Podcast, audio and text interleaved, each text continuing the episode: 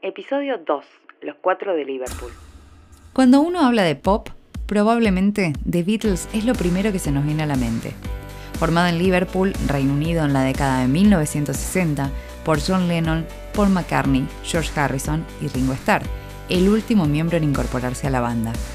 La música en Reino Unido estaba dominada por la influencia americana y el movimiento skiffle entre los años 1955 y 1956, que tenía como protagonistas entre otros a Lonnie Donegan, Tommy Steele, Cliff Richard. Todos ellos buscaban imitar el estilo Elvis. El público inglés tendía a sobrevalorar la música estadounidense y pensaba que las bandas y solistas locales no eran lo suficientemente buenas, por lo que los artistas interpretaban versiones de singles de éxito de Estados Unidos, en ocasiones antes que la canción original sea distribuida en Reino Unido. Los Beatles no quedaron fuera de ese circuito y trataban de reproducir fielmente esas canciones, muchas de ellas grabadas y editadas en sus primeros discos, Love Me Too, Please Please Me o With the Beatles. En mayo de 1960, luego de tocar en Jacarandá, un club nocturno de Liverpool, Alan Williams, dueño del mismo, les ofreció contactar con Bruno Kashmir en Hamburgo para presentarse en el Indra Club ubicado en la zona roja de la ciudad. El mismo John Lennon decía, nacimos en Liverpool, pero crecimos y maduramos en Hamburgo. En la escena alemana, uno de los estilos musicales que estaba de moda era el Schlager. Así como el skiffle trascendió en Inglaterra, este era una especie de imitación al éxito de Elvis, con referentes tales como Freddie Quinn, Tommy Kent o Ted Herold. A este último se lo llamaba el Elvis Presley alemán. La popularidad de Elvis sería una de las razones por las cuales los clubes de Alemania Occidental estaban interesados en contratar artistas similares y llevarlos de Inglaterra era más económico que hacerlo de los Estados Unidos. Bruno Kashmida también era dueño de un lugar llamado The Case Keller, y de un par de sitios más, una cafetería y un cine llamado el Bambiquino, lugar donde los Beatles se alojaron durante su estadía en Hamburgo. Hamburgo en esa época era una ciudad donde se había legalizado la prostitución y había muchas drogas disponibles. Era como la ciudad del pecado de Europa, por lo que los clubes estaban siempre abiertos y necesitaban mucha música y entretenimiento de todo tipo. Así fue que entre 1960 y 1962 los Beatles pasaban temporadas en Hamburgo trabajando hasta 8 horas seguidas con apenas un descanso. En ocasiones comían sobre el escenario debido al poco tiempo disponible entre presentación y presentación. Bert Kempfert era quien movía y agitaba allí la escena pop, y fue quien llevó a los Beatles por primera vez a un estudio de grabación junto a Tony Sheridan. Esta primera etapa de los Beatles fue muy importante en la carrera de la banda por muchas razones.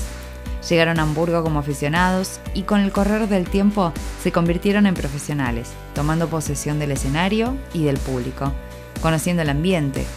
La repetición continua del repertorio permitió que aprendieran la fórmula y la forma de una canción de éxito. Grabaron una canción por primera vez y volvieron airosos a su ciudad natal. Tras su regreso a Liverpool, es necesario hacer un paréntesis y nombrar a dos hombres que fueron fundamentales en la carrera de la banda, Brian Epstein y George Martin. Brian Epstein trabajaba para el negocio familiar, una mueblería, y era un aficionado por las artes. Quiso estudiar diseño de indumentaria, luego fue a la Escuela de Artes Dramáticas y abandonó luego del tercer año. Finalmente, gracias a su creatividad, terminó creando dentro de la misma mueblería un espacio para la venta de discos y a su vez escribía columnas musicales para la revista Mercy Beat los Beatles se estaban convirtiendo en personajes populares de la escena local, y a Epstein le llama la atención las reiteradas oportunidades en que la gente le solicita el disco de ellos. Ávido por complacer los deseos de su clientela, descubre que el disco había sido editado en Alemania y solicita allí varias copias, que a pesar del pesimismo por parte de sus allegados, las mismas se venden enseguida. Luego de escucharlos en el mítico bar de Cavern, quedó impresionado por la banda y propone representarlos aparentemente luego de varios intentos. Inmediatamente trabajó sobre la imagen de la banda, bastante desaliñada por ese entonces. Fue así que les dio una imagen renovada, influenciándose en las bandas femeninas de la época. El cantante principal utilizaría un micrófono y los coristas compartirían otro. Solicitó cambiar las chaquetas de cuero por trajes. No debían beber, comer o fumar sobre el escenario y tenían que saludar al finalizar el show. Epstein consiguió sin obtener éxito audiciones para las discográficas Parlophone, subsidiaria de EMI, y Decca. Por su parte, George Martin estudió música en una edad algo tardía a lo que se acostumbra. Termina trabajando en Parlophone con gran éxito en la producción de discos de comedia.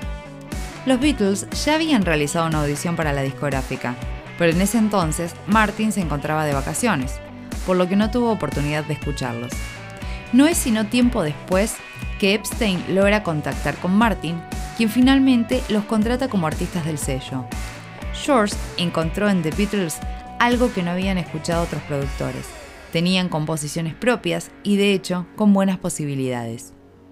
Las primeras grabaciones reflejan fielmente lo que uno podía llegar a escuchar en vivo, casi como instantáneas sonoras, con los arreglos justos para poder trasladar esa grabación al escenario, con el tiempo deja de ser así y aprovechan el estudio de grabación al máximo y todas las posibilidades dentro de él. Musicalmente, para el mundo del pop hay un par de ítems a destacar de esta época, en particular de los Beatles. Sus canciones eran de corta duración, entre 2 y 2 minutos y medio, arregladas y pulidas, lo que los distinguió de otras bandas de éxito del momento, sobre todo del rock. Las voces estaban al frente, y los solos de guitarra aparecían solo si era necesario o la canción lo requería. Hacían énfasis en la armonía vocal, influidos por la música de Everly Brothers. Utilizaban en gran medida la forma AABA, típica del timpanali, con algunas variaciones. La instrumentación era simple, un par de guitarras, bajo, batería y principalmente voces. La historia de esta legendaria banda es mucho más extensa, pero esta primera etapa es crucial para comprender por qué The Beatles siguen siendo un icono de la música pop en todo el mundo, una influencia para muchos artistas, y su contenido musical no fue el único factor para ello. El posicionamiento de la marca estuvo calculado metódicamente desde el principio. No solo desarrollaron una estética particular, sino que sus fans fueron descubriendo de a poco su forma de pensar y llegaron a convertirse en pregoneros de la paz.